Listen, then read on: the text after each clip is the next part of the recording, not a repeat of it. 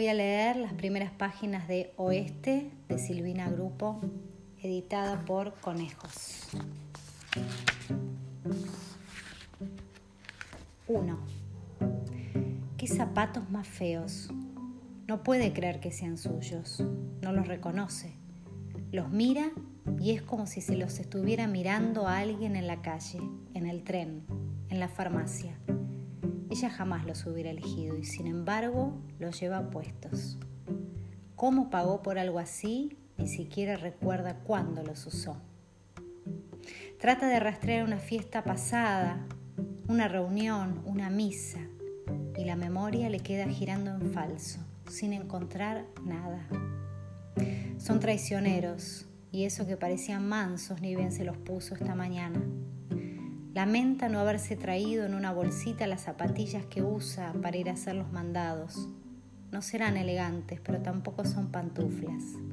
Tienen algo de dignidad de señora, mucho más que estos zapatos que se veían tan serios, tan correctos y al final son un papelón.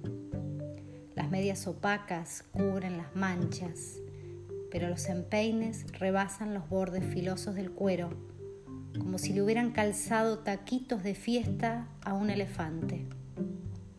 Esa hinchazón es la única gordura en su cuerpo encogido, puro hueso. Le da vergüenza. Por suerte los pantalones le tapan un poco. Si tuviera polleras como la mayoría de las mujeres de su edad, los pies sublevados quedarían a la vista de todos. Fantasea con apoyar las plantas desnudas en ese piso de cerámica que seguro está helado, pero lo sabe. Si se sacara los zapatos, la carne se inflamaría de golpe y después no habría forma de volvérselos a poner. Trata de mover los dedos, de sentirlos de a uno y no hay caso. Cada pie es una masa entera que late y no la deja pensar. Le quedan chicos. ¿Será que de tanto andar de entre casas se le aflojaron los músculos o se le separaron los huesos? Porque estos zapatos que encontró en su ropero le ajustan por todos lados. Los zapatitos me aprietan, las medias me dan calor. A Horacio le caería pésimo que saltara con el versito.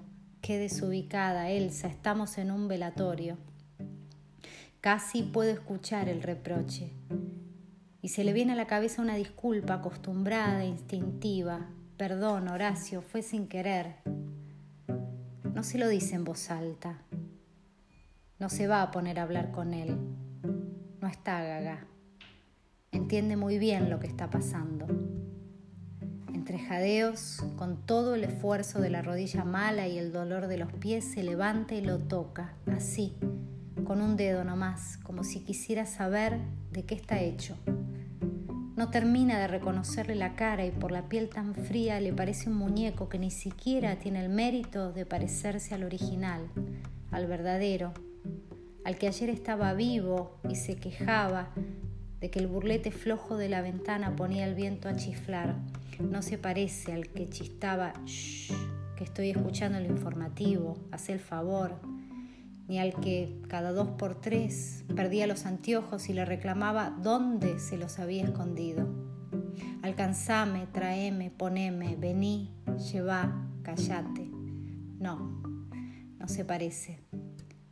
Este tiene una cara distinta, chupada, dura, amarilla. Si en lugar de estar en su velorio estuvieran en un museo de cera, la pieza sería una réplica pobre. Elsa se sienta. Tiene miedo de que le quede grabada esta cara y ya no puede acordarse de la otra. Busca en la carterita una foto de él que agarró a último momento antes de salir. Es que en el nicho de su madre hay un portarretratos amurado al mármol y por si acaso el de Horacio fuera igual, estará preparada, no lo va a dejar vacío. Quién sabe cuándo pueda volver al cementerio, es lejos si no la llevan, no va a andar viajando sola. Será hoy o nunca. Mira la foto y la cara que está en el papel se parece más a Horacio que el propio Horacio que tiene al lado, muerto en el cajón.